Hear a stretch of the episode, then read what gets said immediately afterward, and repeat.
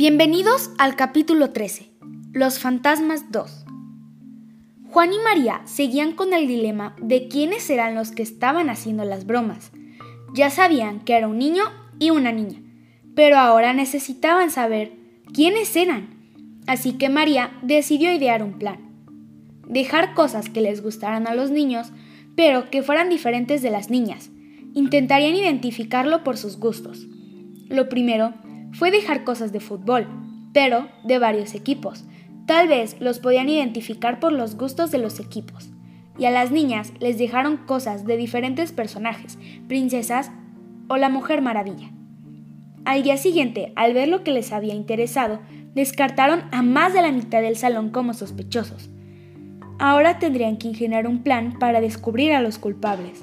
Pero, ¿cuál? A Juan se le ocurrió que él y su hermana podrían disfrazarse igual que ellos y entrar al mismo tiempo a la escuela.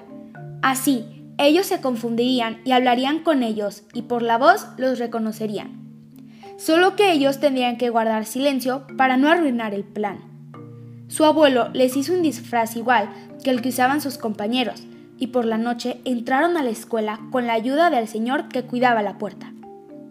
Cuando Juan se encontró con el primero, descubrió que era una niña y que era justo la compañera que se sentaba al lado de él. María también escuchó al niño y lo identificó. Era el portero de fútbol del equipo. Ahora que habían resuelto quiénes eran los culpables, tendrían que planear cómo delatarlos. Pero como ya sabían exactamente sus gustos, decidieron dejarles un disfraz de la Mujer Maravilla y otro de Batman. Juan y María sabían que esos eran sus personajes favoritos. Pero no estaban seguros si sus compañeros, cuando vieran los disfraces, se quitarían sus máscaras para ponerse los antifaces de los nuevos disfraces. Habría que esperar. Para la sorpresa de Juan y María, ya no fue necesario organizar ninguna otra actividad. En cuanto los intrusos vieron los disfraces, se quitaron la máscara y la cámara captó sus caras. Juan y María habían descubierto a los culpables sin verles nunca la cara y estaban muy satisfechos de eso. Cuando le platicaron a su abuelo, él les recordó que hombres y mujeres somos diferentes. Tenemos diversos gustos y a la vez nos complementamos. Somos iguales porque somos personas y tenemos la misma dignidad porque todos somos hijos de Dios.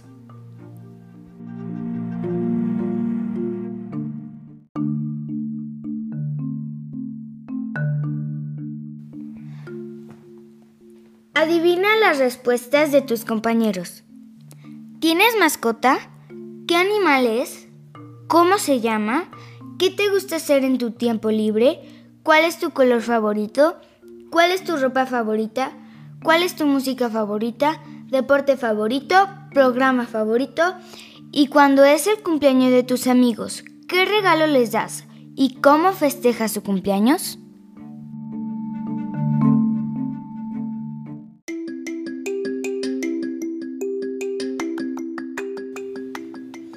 Hermanos futboleros. Hola, nos conmueve mucho esta historia. Hoy te queremos contar acerca de dos hermanos gemelos que les encanta el fútbol. Los dos son buenísimos jugando. Uno de ellos tuvo la oportunidad de ir a entrenar a una gran escuela. Su hermano no solo lo apoyó, se alegró muchísimo por lo que estaba viviendo. La mayor alegría de los dos fue cuando se encontró con Cristiano Ronaldo. Es como si ambos lo hubieran conocido por ser un hermano generoso, alegre y que apoya a su hermano, es nuestro héroe de alegría y generosidad. Si quieres leer nuestras historias o dibujarlas, búscanos en www.eresanónimos.com.